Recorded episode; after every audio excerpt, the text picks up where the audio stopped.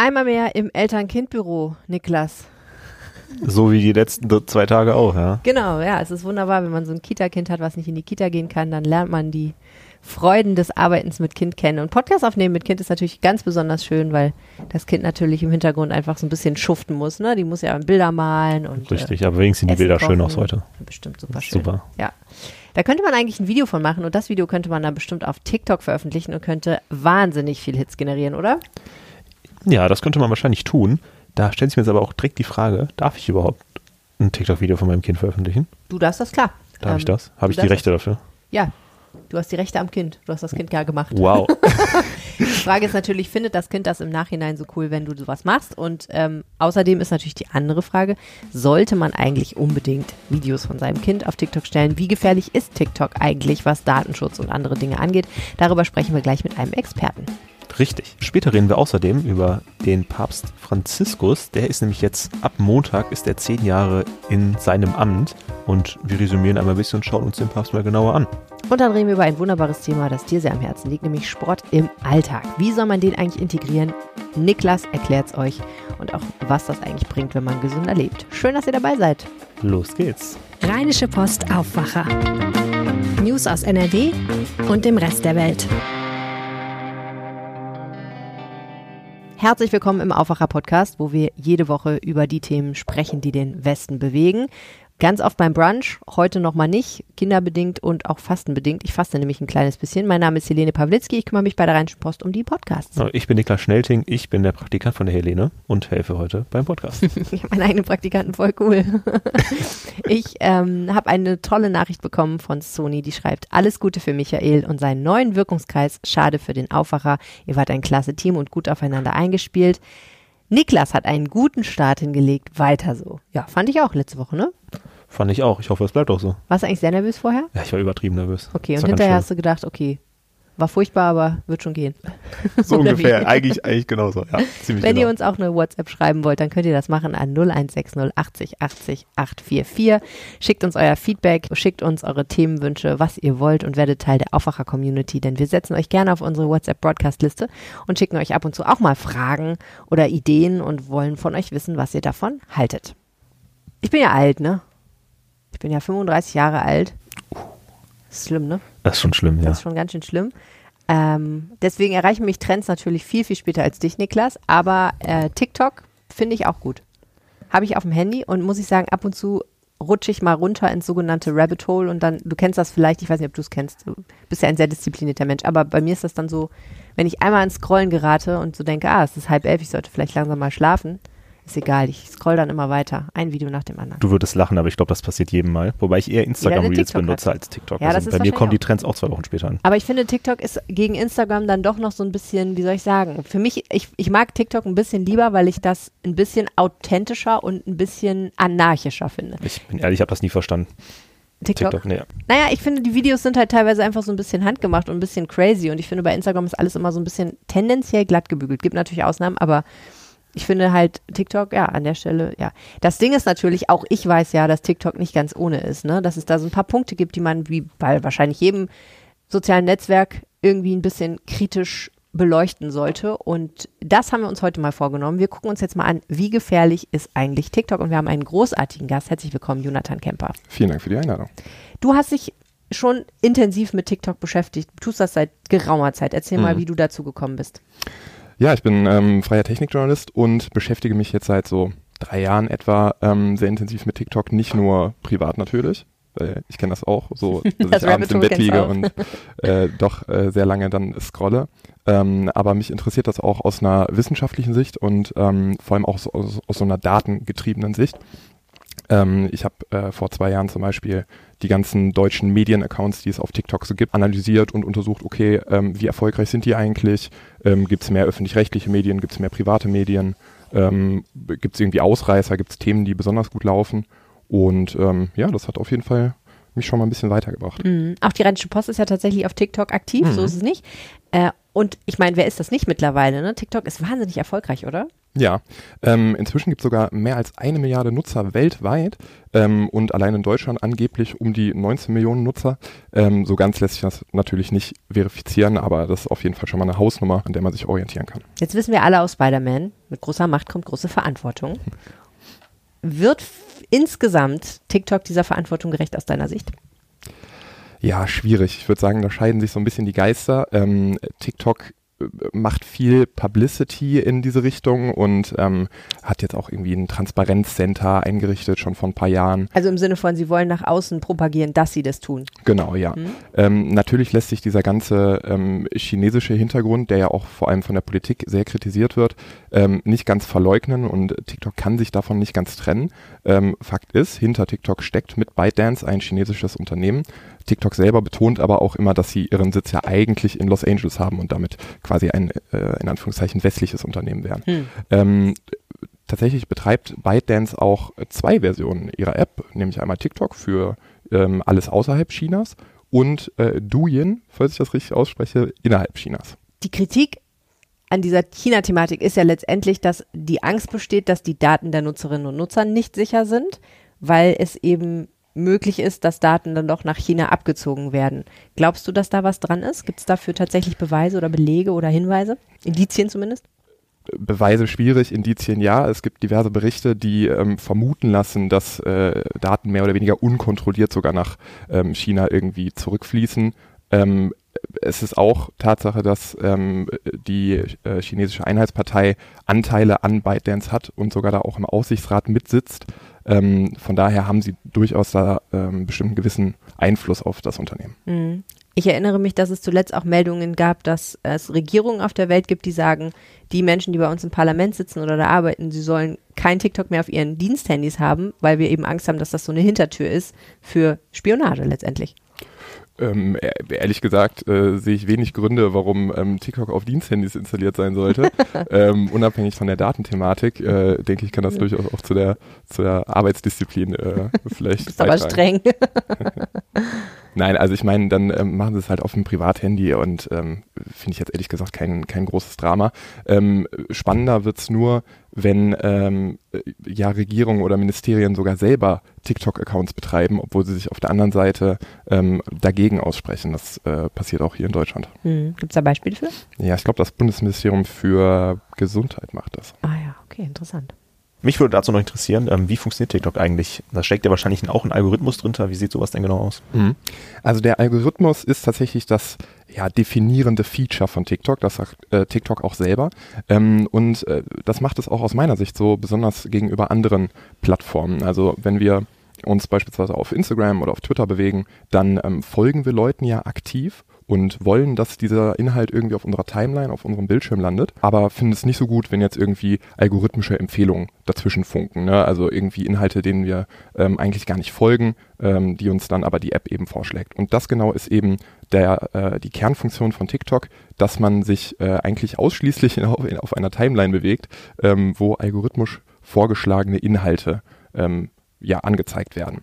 Ähm, und dementsprechend ist es so, dass der Algorithmus äh, unterbewusst quasi ähm, lernt, was dem Nutzer denn gefällt, ähm, weil man noch nicht mal mit dem Video interagieren muss, um äh, zu zeigen, dass man äh, das gerne guckt, sondern allein die Watchtime, also die Verweildauer auf einem Video ist entscheidend.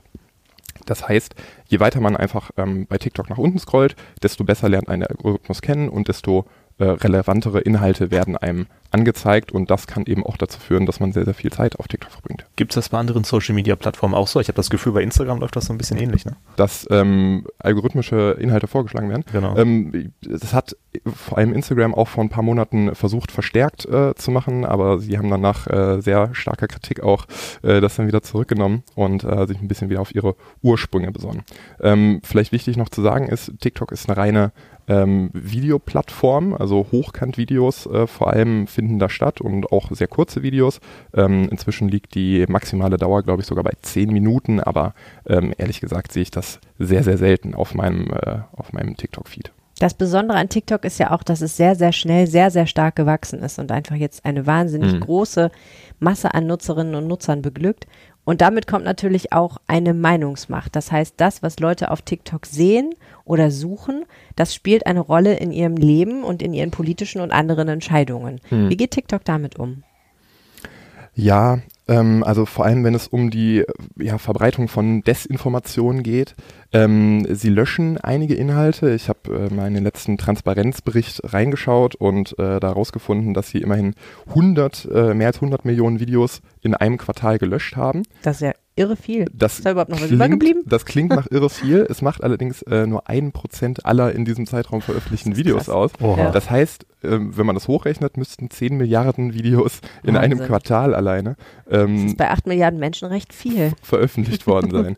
ähm, und davon, ähm, von diesen gelöschten Videos, macht tatsächlich nur ein super kleiner Teil ähm, irgendwie äh, De äh, Desinformation aus. Also, dass sie sagen, okay, diese Informationen sind falsch, ähm, das müssen wir jetzt runternehmen, damit sich das nicht verbreitet. Gerade bei so Themen, ne, irgendwie Gesundheitsaufklärung während Corona Mhm. und jetzt auch ähm, im Ukraine-Krieg ähm, ist das ja sehr schwierig. Aber ist das denn wahrscheinlich, dass so wenig davon tatsächlich Desinformation ist, wie TikTok sagt? Ehrlich gesagt glaube ich das nicht, weil ähm, Untersuchungen auch immer wieder zeigen, dass da ähm, ja, falsche Informationen in, in Umlauf sind. Ähm, jetzt kommt noch eine andere Schwierigkeit dazu. Äh, nicht nur Videos müssen moderiert werden, sondern sogar Suchvorschläge, die TikTok in der App anzeigt. Ähm, wenn man eben nach einem Thema sucht, dann werden andere Begriffe vorgeschlagen. Ähm, dass sie da eigentlich auch schon moderieren müssen, weil sich alleine darüber äh, Falschinformationen verbreiten können Wie würde das aussehen? Da tauchen häufig irgendwie Namen äh, XY gestorben aus, äh, Ach so. auf. Äh, diese Person ist aber gar nicht gestorben, Ach so. sondern es wurde nur irgendwie darüber geredet, dass äh, Okay, es wird ergänzt praktisch und die Ergänzung ist eigentlich Mhm, falsch. Ah, okay, genau. krass, das ist ja irre. Okay, das ist so ein bisschen das eine. Das andere ist die Frage, es gibt ja Untersuchungen, die zeigen, dass TikTok auch Inhalte blockt, die man nicht unbedingt als fragwürdig betrachten würde, ad hoc. Mhm. Ja, bei der Moderation von Inhalten, ähm, das lässt sich natürlich nur schwer nachprüfen, was jetzt ähm, wirklich von TikTok gelöscht wurde. Es gibt immer wieder Einzelfälle, ob das jetzt wirklich strategisch passiert, ähm, ist, steht auf einem anderen Blatt. Ähm, allerdings wurden, äh, wurde tatsächlich untersucht, dass ähm, in Kommentaren bestimmte Begriffe äh, gefiltert wurden und die dann äh, in Anführungszeichen geshadowbanned wurden. Das heißt, ähm, die Nutzer selber dachten, sie werden noch weiter angezeigt. Sie haben gar keine Benachrichtigung bekommen, dass die Kommentare gelöscht äh, worden sein könnten, sondern dass sie ähm, ja einfach nur unterdrückt wurden und anderen Nutzern nicht angezeigt wurden. Ach krass, was sind denn das so für Begriffe? Ja, da waren jetzt äh, so Begriffe bei, natürlich, wo man das vielleicht auch ein bisschen nachvollziehen kann, irgendwie Cannabis, Crack, Drogen, ähm, aber natürlich auch äh, Gay, LGBTQ ähm, oder LSD, Nazi. Äh, also auch Sachen, mit denen man sich jetzt auseinandersetzen kann und wo auch TikTok äh, durchaus die richtige Plattform für ist, meiner Meinung nach. Naja, vor allen Dingen, weil diese Begriffe ja nicht per se schlecht sind. Also Eben. ähm, es kommt ja total auf den Kontext an, ob jemand jetzt eine Droge verherrlicht oder gegen eine Droge eine Kampagne macht und warnt vor einer Droge, sind ja zwei verschiedene Paar Schuhe. Oder wenn ich einen Geschichtspodcast aufnehme und dann kommt das Wort Nazi vor, mein Podcast wird auf einmal gelöscht, wäre ja Ja. auch blöd, ne? Ja, genau. da kannst du mal sehen, Niklas. Du Da bist in Gefahr. sehen, Niklas ich hat nämlich einen. Geschichtspodcast. Ja, richtig. Okay, die Frage ist ja so ein bisschen, wie sehr öffnet sich TikTok auch der Kritik und vielleicht auch ähm, der Kontrolle durch andere, also durch Wissenschaftlerinnen, Wissenschaftler, durch Journalistinnen, Journalisten oder auch durch die Politik. Wie sieht's denn mit Transparenz aus insgesamt bei TikTok? Ja, das ist ähm, viel Schein, wenig Sein. Äh, Gerade für mich irgendwie jetzt als, ähm, als, als sehr dateninteressierter Mensch ähm, hätte ich es schön gefunden, wenn sie eine, eine Programmierschnittstelle geöffnet hätten, um eben äh, systematisch Daten abgreifen zu können. Das haben sie jetzt nach langer, langer ähm, Ankündigungsphase endlich getan, allerdings nur für Wissenschaftler in den USA und dann auch nur unter sehr, sehr strengen Voraussetzungen. Jetzt muss man sagen, okay, andere soziale Netzwerke haben auch häufig, ähm, knüpfen das an Bedingungen. Ähm, allerdings sind die äh, Regeln bei TikTok so krass, äh, dass man, dass es sich eigentlich gar nicht lohnt, irgendwie diesen Prozess anzustoßen. Ähm, also sie sagen zum Beispiel, dass man Daten nach einer bestimmten Zeit wieder löschen soll. Man muss das 30 Tage irgendwie vorher anmelden, wenn man äh, was veröffentlichen möchte und so weiter. Ah, Okay, aber dass man überhaupt anmelden muss, dass man was veröffentlichen kann, ist ja schon irre, weil das ist ja keine freie Forschung mehr, wenn du dann hinterher nicht publizieren darfst. Genau, eventuell. und das Problem vor allem ist, dass sie das eben äh, Unterstützung äh, unabhängiger Forschung nennen. Und das finde ich ehrlich gesagt ein bisschen fragwürdig. Ja, okay. Und wie gut ist so der Draht der Politik zu TikTok? Hast du das Gefühl, dass weil äh, ne, es gab ja in der Vergangenheit auch soziale Netzwerke oder Netzwerke im Internet, sozial ist ja immer so, ein, so eine Frage, ähm, wo es einfach fast überhaupt unmöglich war, überhaupt mit denen zu reden. Oder Messenger-Dienste, die, ne, wo, wo man irgendwie wusste, die sitzen in Dubai, aber wir kommen da irgendwie nicht dran und es ist total schwierig, überhaupt erstmal einen Kontakt aufzubauen, um zu Mhm. sagen, hey Leute, was macht ihr da eigentlich? Mhm. Können wir mal über Gesetze reden? Ähm, ehrlich gesagt ist TikTok äh, für mich so ein bisschen gesichtslos, ähm, was auch damit zusammenhängt, dass äh, in den letzten Jahren die, die Führungsposition ähm, da, da einfach hohe Fluktuation herrschte.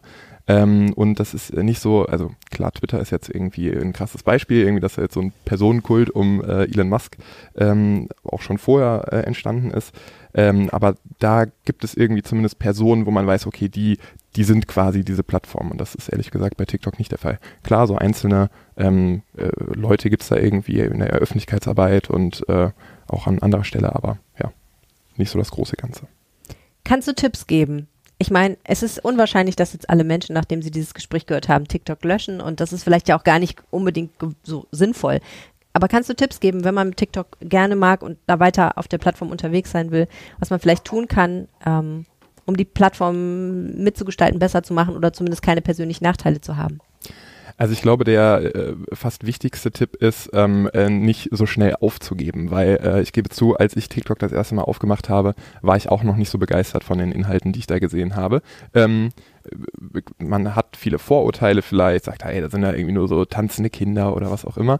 Ähm, aber ehrlich gesagt, erstens weiß man das mit der Zeit sehr zu schätzen, weil man einfach denkt, ey, was, was ist das, wie wholesome ist das, dass da einfach irgendwie jetzt so ein italienischer Opa zu Akkordeontönen äh, so ein bisschen durch die Gegend schunkelt und dann Heile Welt. kopieren das Leute, imitieren das, aber eben auf so eine wertschätzende Art, ähm, was ich, äh, was ich wirklich toll finde. Oh, ich kriege Gänsehaut quasi. ähm, deshalb, also man muss dem Algorithmus einfach Zeit lassen, um ähm, damit der einen besser kennenlernt und man de- entdeckt vielleicht sogar ähm, Interessen, äh, die man selber noch gar nicht irgendwie so auf dem Schirm hatte. Aber man, weil man unterbewusst eben auf diesen Videos äh, länger verweilt, kriegt man die dann häufiger angezeigt. Die Plattform TikTok. Positives und Negatives. Vielen herzlichen Dank für deine Einschätzung, Jonathan Kemper. Vielen Dank. Sehr, sehr gerne. Alles klar. Okay. Du hast heute was mitgebracht. Ja, genau. Ich habe gedacht, ähm, wir brunchen ja im Moment nicht so richtig im Podcast wegen meiner Fastengeschichte, aber du sollst wenigstens was zu trinken bekommen. Und was ich schon immer machen wollte, ist ein kleiner Test. Welche Cola schmeckt eigentlich am besten? Deswegen habe ich dir fünf Colas mitgebracht von unterschiedlichen Herstellern und bin sehr gespannt, ob du erstens raten kannst, welche dir am besten schmeckt und zweitens vielleicht sogar erkennst, welche welche ist. Ähm, ist ganz schön schwierig, aber ich glaube, das schaffst du. Zu spät, da ich Cola nur mit Whisky trinke, ne? Zu spät, um das zu sagen. Ist zu spät, um das zu sagen. Außerdem egal. ist ja, Ja, ist ist ja schon ein Spaß. bisschen früh. So, los geht's. Ich habe drunter geschrieben, welche welche ist. Ähm, du kannst ja einfach mal probieren Ich und sagen, was du von denkst. rechts nach links und genau, fang mal. einfach mal da an.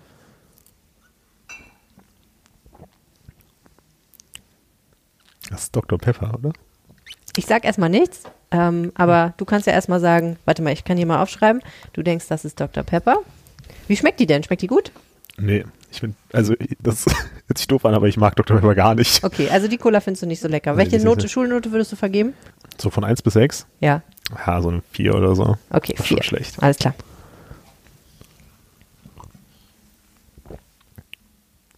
Äh, das ist Kirschcola. Oh, oh, Kirschcola? das ist eine 6. Oh, geht gar nicht. Okay, interessant. Das hätte ich jetzt gesagt. Naja. Okay, also ich würde sagen, dass das normale Cola ist. Coca-Cola. Ja, und das ist eine 2. Eine 2? Okay.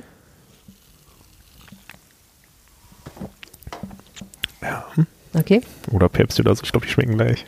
Nee, Pepsi ist nicht dabei tatsächlich. Kann ich verraten. Also ich habe keine Ahnung, was das ist, aber das schmeckt ganz grottig. Das ist auf jeden Fall eine 6. Okay. Ähm, Und eine haben wir noch. also was auch immer das, also das schmeckt gar nicht nach Cola. Das schmeckt so nach Wasser-Cola, so also Kino-Cola. Okay, nur mit zu viel. Wasser. Alles klar. Kino-Cola. Die ist sehr hell, ne, jetzt diese Cola. Sehr so rötlich als dunkelbraun. Das schmeckt so wie Cola-Sirup oder sowas. Cola-Sirup Ja, wie so, als hätte man angemischt. zu viel, selber angemischt, aber zu viel Okay. Sirup reingetan. Welche ähm, Ja, schmeckt auch ganz schlecht. Vier oder so. Vier. Okay, also dein Favorit ist hier diese mittlere Cola und Ja. äh, alle anderen haben eigentlich richtig schlecht abgeschnitten. Ja, also ich trinke echt nicht gerne Cola. Okay, pass auf, jetzt wird's richtig spannend. Also Coke Zero trinke ich eigentlich ganz gerne. Was ich dir sagen kann ist, wenn ich das noch richtig im Kopf habe, genau. Hier hast du richtig gelegen, das ist tatsächlich Coca-Cola. Ja, das hat man auch auf jeden Fall rausgeschmeckt. Dein Favorit. Fangen wir hier drüben an. Das hier ist Red Bull Cola. Boah, der schmeckt ja grottig. Okay, du hast aber eine 4 gegeben, gar nicht so schlecht. Ja, aber also. Diese hier war, glaube ich, die, die du am furchtbarsten findest. Das ist Fritz Cola in unserem Test. Die hat dir gar nicht geschmeckt. Nee, die hat gar nicht gut geschmeckt, das muss man okay, ehrlicherweise und jetzt sagen. kommt der Witz an der Sache. Jetzt kommt der Witz an der Sache. Das ist Dr. Pepper, ne? Das ist nämlich Dr. Ja, Pepper. Und bei Dr. Dr. Pepper. Pepper hast du gesagt, das Ja, ist eine das ganz ist- schreckliche Cola und die kriegt eine nach 6, das ist eine. Kirschcola. Ja, das hat echt stark nach Kirsche, hast du nicht vorhin gesagt, du magst Dr. Pepper? Ich, ich mag's nicht. Ach so, okay. Nee, das ist nicht Dr. P- Das ist Dr. Pepper, genau. Und kriegt eine Ja. 6. Und dieses hier ist meine persönliche Lieblingscola. Das ist nämlich Black Cola. Kenn Und äh, ja, ist von Lamsbräu. Das sind ja diese äh, Menschen, die das äh, glutenfreie Bier herstellen. Ich finde, die machen auch eine gute Cola. Die hast du immerhin mit einer 4 bewertet. Aber Ja, insgesamt kann man oh, nicht sagen, dass nee. irgendeine dieser Colas Aber guck habe ich doch wenigstens richtig geraten. Aber ich muss echt sagen, also das hier hätte ich jetzt, also. Ja, das schmeckt schon echt stark irgendwie nach Kirsche, habe ich das Gefühl. Aber ja, also jetzt, klar, jetzt weiß ich, was es ist, aber dann, du merkst, dass es Dr. Pepper ist, ja. So im Nachhinein. Klar. Wow. Witzig. Das war echt super witzig.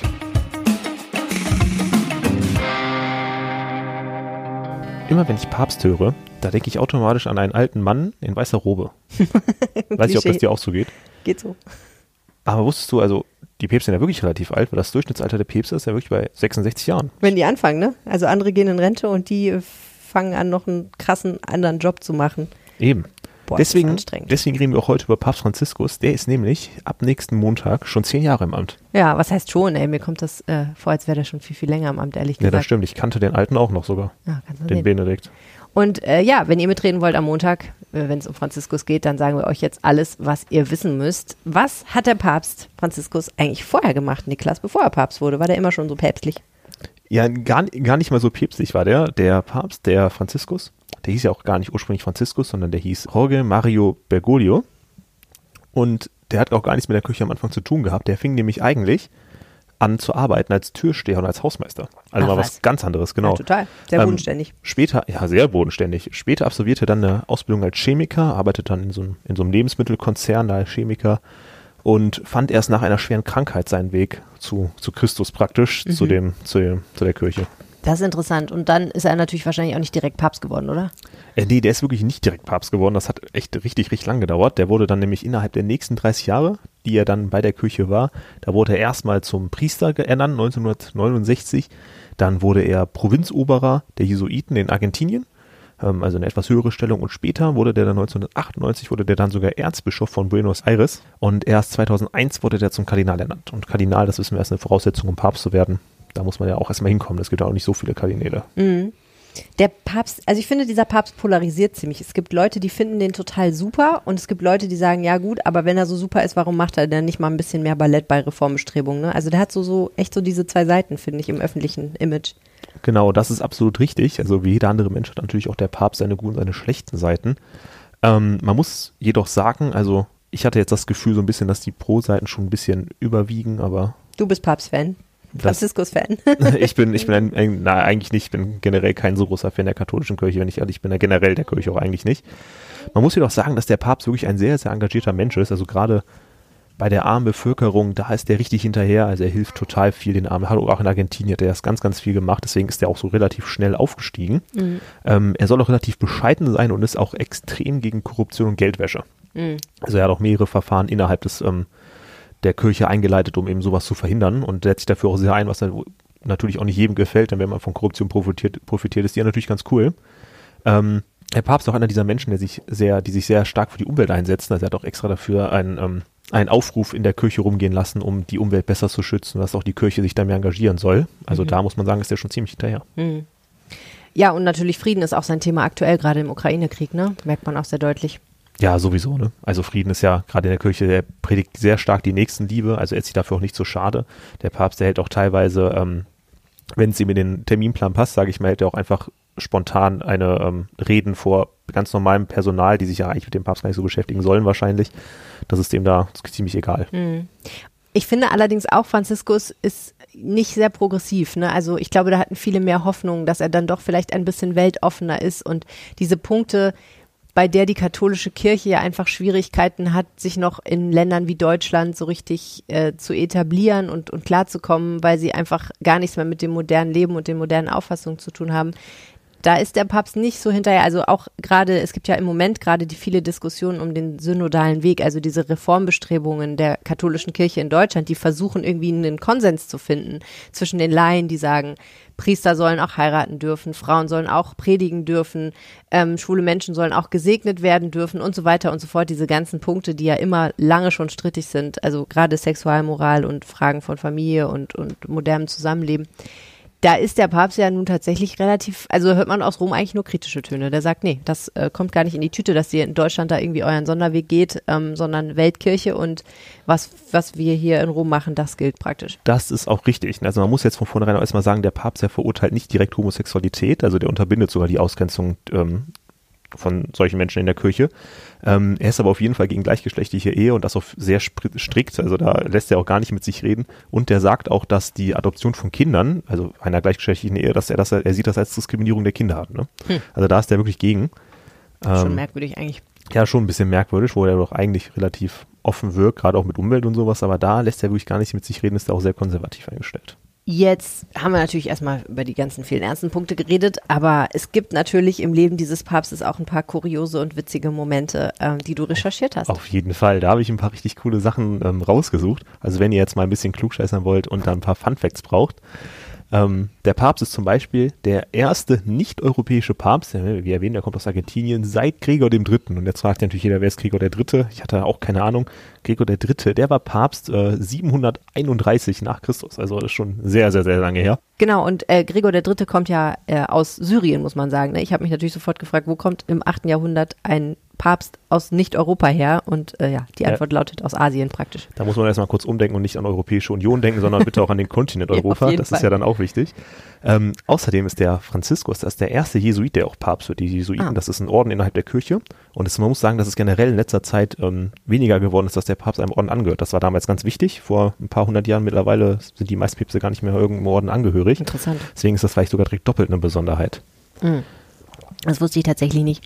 Und was ich auch mal spannend finde, ist, die meisten heißen ja irgendwie Gregor der Dritte oder so, aber der Papst heißt einfach nur Franziskus, wie so ein brasilianischer Fußballspieler. Richtig, und das ist auch seit 913 der allererste Papst, der keine Ziffer am Ende seines Namens trägt. Krass. Also, ja, genau. weil, weil keiner sich Franziskus genannt hat, ne? Weil keiner sich Franziskus genannt ja, hat. Interessant, weil Franziskus ist ja eigentlich schon ein cooler, cooler Heiliger, so, ne? Franz, Franz von Assisi und so. Ja, das, darauf beruht er sich dann auch. Genau, richtig. Der ist, ist da schlecht. eigentlich das hinterher. Ja, er hat immer wieder lustige Momente, die mit Kindern zu tun haben. Genau, ähm, also man muss sagen, dem Franziskus, dem passieren da wirklich die kuriosesten Sachen. Also er wurde zum Beispiel letztens erst vor so einem Kind gebissen, während einer Generalaudienz. Oh nein. Ja, richtig, das musste ja auch erstmal passieren. Dann hat ein kleines Mädchen hat seine Kappe geklaut und die musste er sich dann erstmal zurückholen. Wirklich? Und ähm, ja, wirklich. Die hat, man muss auch sagen, der trägt ja nicht diese riesige Papstkappe, sondern immer so eine, eine kleine, kleinere weiße Kappe. Ähm, die große, die wäre wahrscheinlich für das Kind sogar zu schwer gewesen.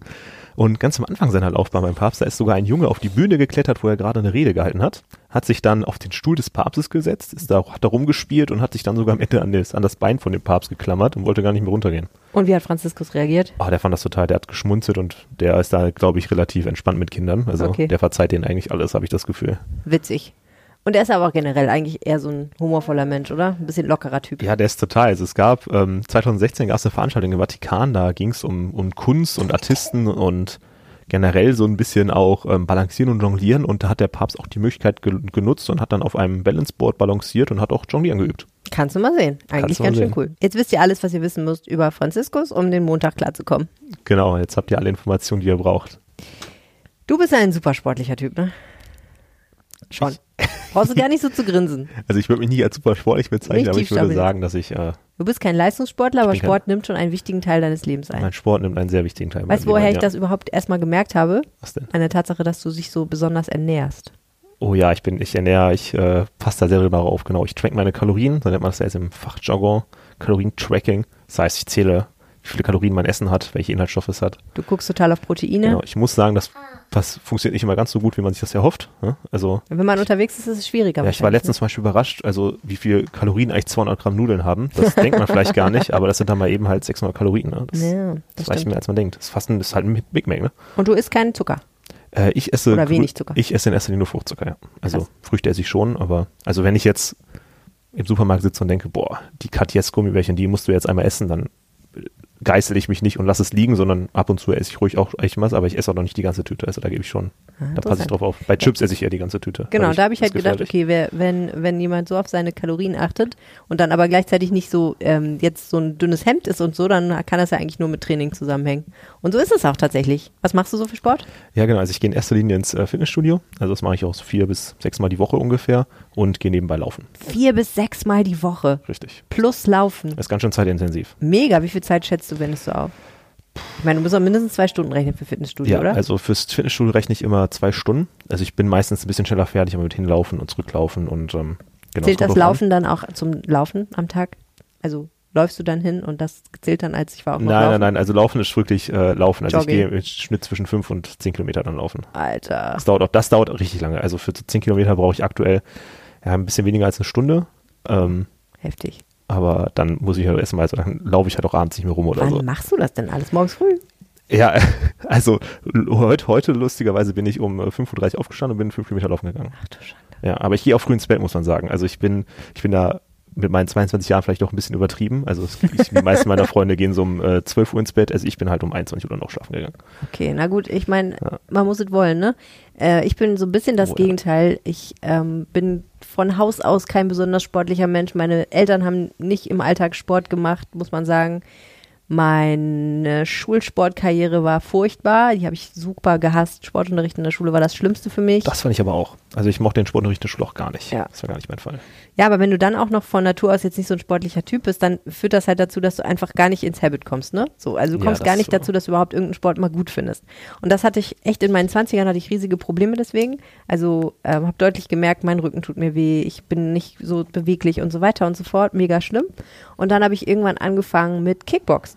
Boah, das ist geil. Ja, ist super, ist ein super Sport. Ähm, ich meine, man muss, glaube ich, den richtigen Ort dafür finden, weil es gibt, glaube ich, auch viele, wo es wirklich darum geht, dass Leute sich richtig aufs Maul hauen wollen. Aber wenn man ein gutes Dojo, eine gute Akademie dafür findet, dann geht es da halt auch viel einfach um Beweglichkeit, um Krafttraining, um Flexibilität und Muskelaufbau und aber auch Fitness. Und das ist, finde ich, so ein gutes Gesamtpaket. Und das hat mega geholfen bei meinen Rückenschmerzen, weil man auch viel diese Drehbewegungen in der Wirbelsäule macht und viel mit den Schultern arbeitet und so. Das hat halt ähm, ganz toll geholfen, das alles Absolut. auszugleichen, diese ganzen Verspannungen, die man so hat.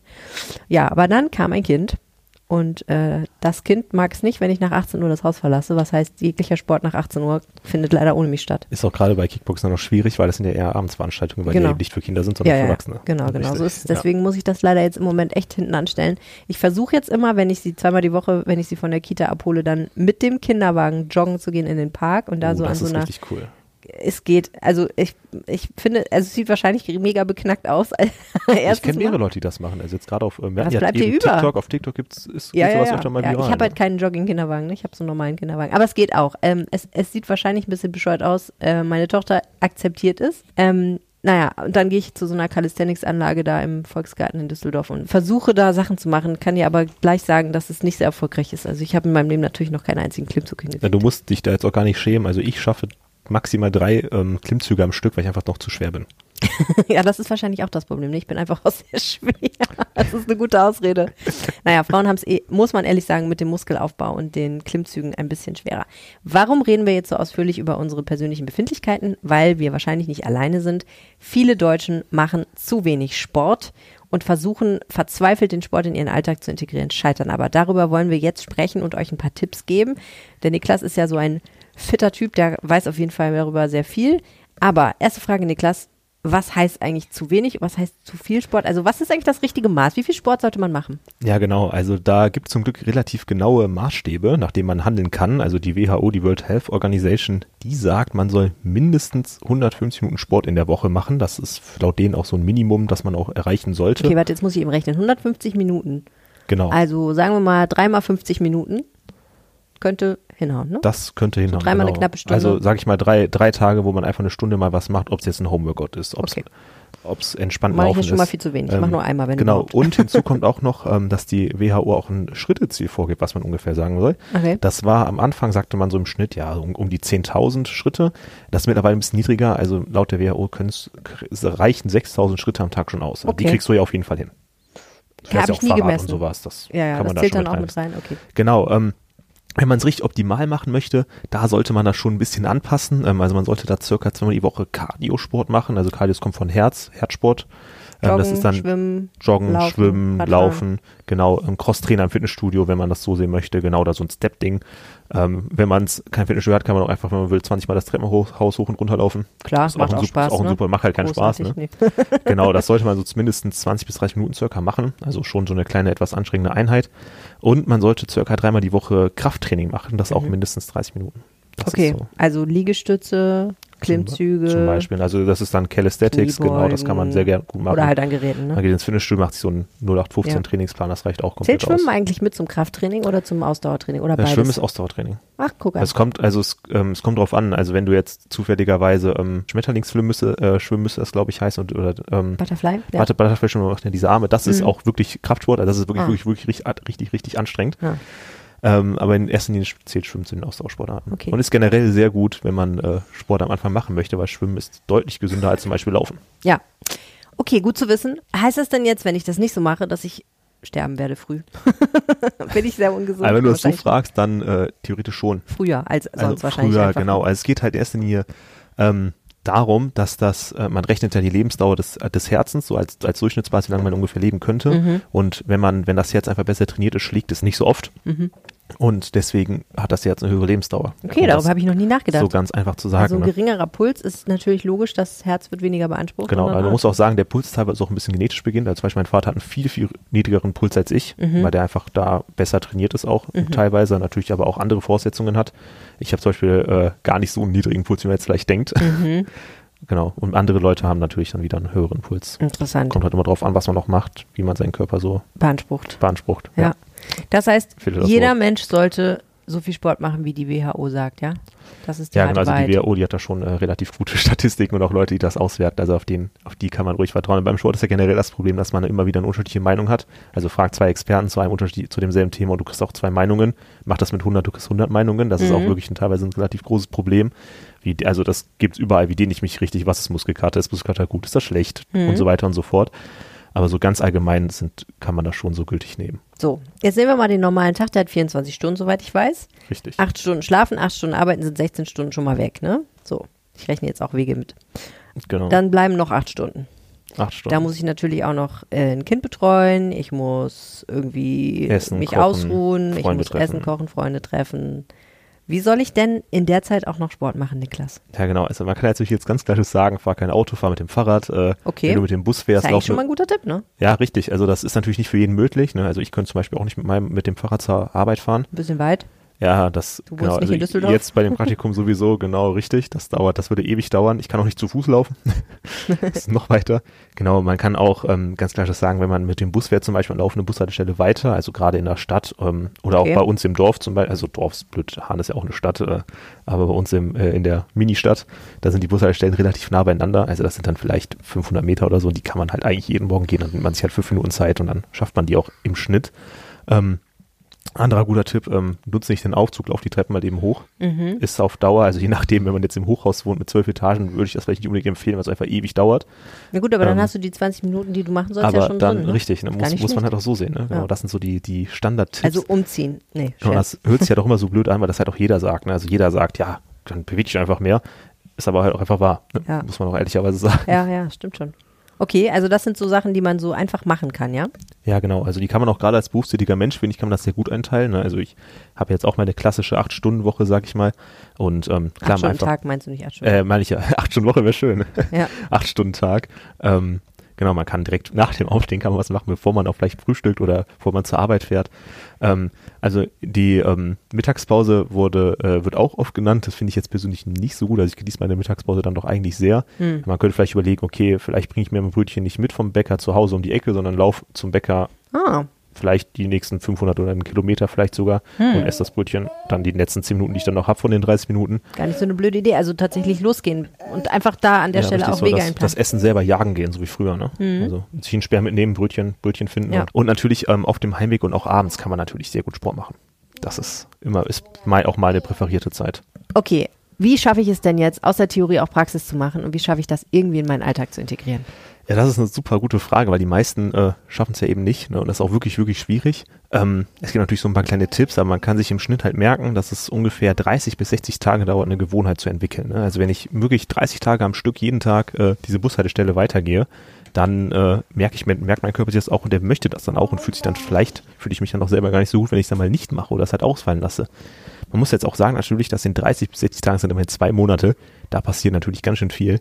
Und ähm, so, dass die meisten Menschen halt eben abgelenkt werden, ihre Aktivität dann aufhören oder halt eben ähm, irgendwas anderes in dieser Zeit machen. Und gerade auch weil Sport relativ anstrengend ist, fällt das einem natürlich dann auch deutlich leichter, das einfach auch so zu machen. Ähm, der Schlüssel zu diesem sportlichen Alltag, das ist halt also einfach, ich muss das tun, was ich tue und muss halt auch da dranbleiben, also so ein bisschen Selbstdisziplin entwickeln und das dann auch durchsetzen. Und man muss auch ehrlicherweise sagen, es gibt überall Ratgeber, zum Beispiel auch bei der Rheinischen Post natürlich. Ähm, es gibt Ratgeber, Infostrecken und Videos. Wie kann ich das sportliche Leben verbessern? Wie kann ich besser essen? Wie kann ich gesünder leben? Wie integriere ich Sport in meinen Alltag? Und ähm, um mal so ein paar etwas ausgefallenere Beispiele vielleicht auch zu nennen, ist vielleicht auch mal ganz interessant. Mhm. Ähm, hast du jemals versucht, auf dem Laufband eine Netflix-Serie zu schauen? Nein. Mach das mal, das ist voll besitze cool. kein Laufband. Okay, oder nicht auf dem Laufband ist vielleicht sogar noch zu viel, weil manche Leute, denen wird da so ein bisschen schlecht, weil das ja hin und her wackelt. Oder man kann sich das auf dem Kosten, dann kann man sich das Handy davor legen. Das mache ich auch. Ich mache Ja. mein Cardio, ich lege mein Handy vor mich, mache Ja. eine Serie an, Okay. schau die 40 Minuten, dann gehe ich nach Hause. Okay. Das ist meine Cardio-Einheit. ja. Also hört sich total Wird doof dann an. wenigstens nicht langweilig Aber da wird dann halt nicht langweilig, genau. Und das ist halt auch so eine Sache. Man Also ich verstehe total, wenn man jetzt sagt, okay, zwei Stunden Fahrradfahren finde ich übel langweilig, das mache ich nicht. Hör dir äh, nebenbei einen Podcast an. Ein Hörbuch ist auch ganz cool, wenn, wenn du sagst, okay, ich lese gerne, versuch mal ein Hörbuch, ist vielleicht auch ganz cool. Mhm. Ähm, je nach Bücher, zum Beispiel auf Spotify gibt's die ja sogar auch umsonst oder sowas. Ah, okay, das ist natürlich ein Ja. Argument. Ich meine, Podcasts werden ja. Oder Podcast natürlich super. ne? Also der reinwege Podcast auch ganz interessant, habe ich mir sagen lassen. äh, und habe ich auch ausprobiert. Ja. Genau. Und das äh, sind halt so die, so die gängigen Tipps, wie man das dann halt ein bisschen erleichtern kann. Damit es halt mehr Spaß macht. Ja, super Tipps. Vielen herzlichen Dank, Niklas. Ich, ich werde mal gucken, was ich damit mache. Ich berichte dir in zwei Wochen mal, wie es ausgegangen ist und Ja, ob ich jetzt gerne. mega sportlich bin. Das war der Aufwacher an diesem Wochenende. Vielen herzlichen Dank fürs Zuhören. Genau, wenn euch dieser Podcast gefällt, dann abonniert ihn doch in eurer Podcast-App und bewertet ihn natürlich mit 5 Sternen, da freuen wir uns. Genau, und ihr könnt uns Feedback geben zur Episode und Themenideen gerne per Mail an aufwacher.rp-online.de oder per WhatsApp an 0160 80 80 844. Die Nummer findet ihr auch auf rp-online.de slash Aufwacher. Mein Name ist Niklas Schnelling. Ich bin Helene Pawlitzki. Wir wünschen euch ein schönes Wochenende. Tschüss. Mehr Nachrichten aus NRW gibt's jederzeit auf RP Online. rp-online.de